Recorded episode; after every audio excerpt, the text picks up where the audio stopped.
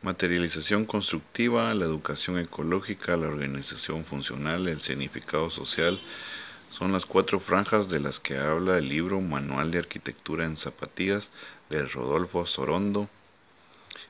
Mi nombre es René Vinicio López Alejos, estudiante de la Facultad de Arquitectura de la Universidad Mariano Galvez. Mi número de carnet es el 630-09-12345 y este es un fragmento de mi conversatorio del mismo libro. Las cuatro franjas indica que es un método que ha dado muy buen resultado en las actividades profesionales al planteamiento de un proyecto en concreto. Cuando se comienza a pensar, a idear o a intuir en la respuesta arquitectónica al problema, no debemos de olvidarnos de las condicionantes, es decir, estos deben de tener todos los elementos constitutivos del hecho arquitectónico final que naturalmente estarán comprendidos en las susodichas cuatro franjas. Materialización constructiva. En arquitectura se refiere a la articulación de espacios. Estos se caracterizan y conforman mediante elementos materiales. Piedra, barro, adobe, ladrillo son materiales buenos para trabajar a compresión y malos para soluciones de tracción. Este hecho se hizo necesario al usar cúpulas y bodegas, que surgieron seguramente de la observación de los constructores naturales como hormigas y pájaros, mientras que la madera posibilitó la construcción de vigas, entramados, también columnas que trabajaban a compresión. Estas soluciones se fueron dando desde tiempos muy remotos. Y básicamente en su psicología la piedra y el ladrillo como materiales sólidos y la madera cálida y acogedora son algunos de los significados que se le ha dado a los materiales. Vemos también el inciso de muros. La palabra de muro significa la construcción vertical limitada del espacio y también puede sostener un techo. Más que todo es un elemento que nos diferencia del estar afuera al estar dentro, también en divisiones de ambiente contra ambiente. Vemos también que el muro tiene diferentes definiciones, las cuales se pueden llamar tapia, pared, muralla, tabique, cerramiento, pero fundamentalmente es un muro que limita la, el espacio exterior con el interior y también es resistente para resistir algún tipo de techo o entramado. Vemos también a la piedra que ya no se limitó simplemente a ser un elemento estructural como el muro, sino que también ya como un objeto ornamental, pudiéndose usar también en pisos, en muros, murales y mosaicos. La organización funcional, si la arquitectura es la conformación de espacios que el hombre crea para usarlos satisfactoriamente una necesidad determinada, en forma eficaz, es imprescindible que haya una estructuración y un orden que lo haga imposible. La organización de espacios de diferentes cualidades dispuestos y relacionados unos con respecto a otros. Es decir, es la organización de espacios en la arquitectura ideados para hacer un funcionamiento eficaz y formal.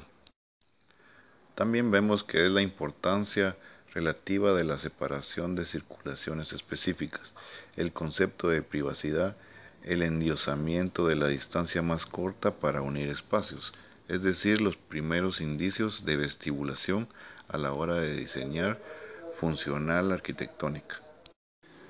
Desde la construcción más primitiva de un espacio único en donde se desarrollan todas las actividades grupales sin divisiones espaciales materiales, hasta complejos organismos funcionales actuales, hospitales por ejemplo, vemos que la articulación de los espacios y sus anexos de unión han ido cambiando según épocas culturales, dándose más o menos importancia a usos y costumbres relativas a privacidad, economía de recorridos, circulaciones, diferencias y otras cuestiones.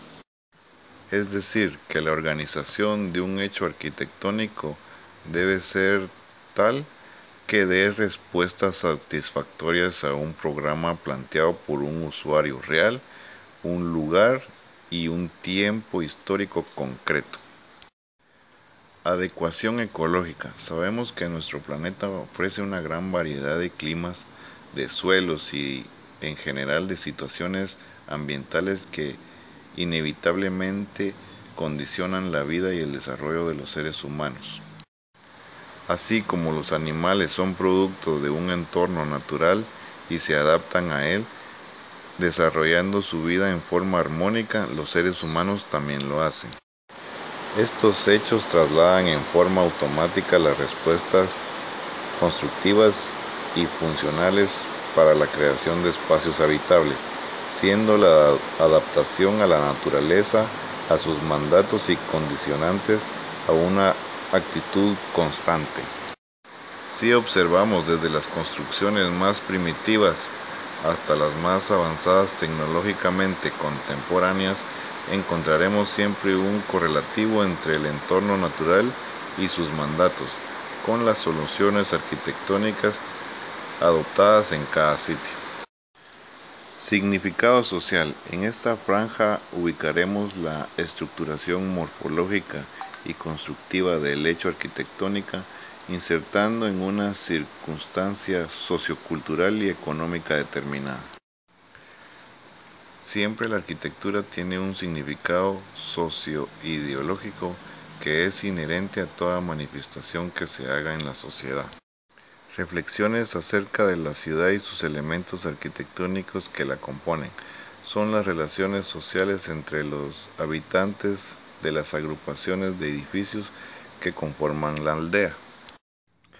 La historia de las organizaciones humanas y sus diferentes formas de gobierno nos va mostrando a través de los tiempos soluciones diferentes, pero inequívocas, ligadas a las respuestas para programas concretos en cada circunstancia.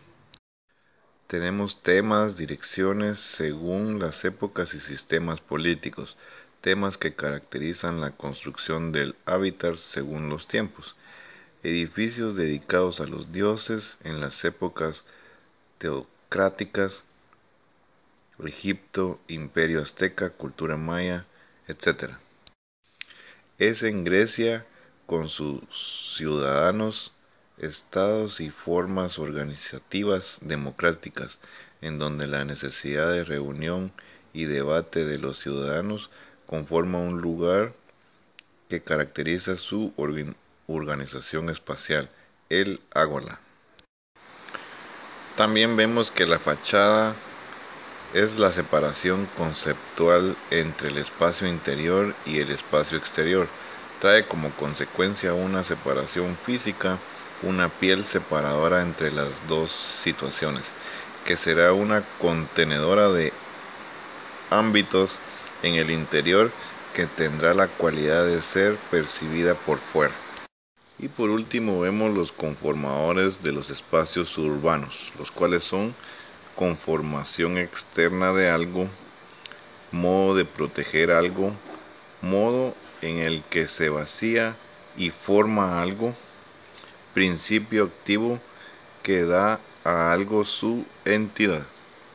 Y con esto ha sido el conversatorio del curso de diseño arquitectónico 8. Muchísimas gracias.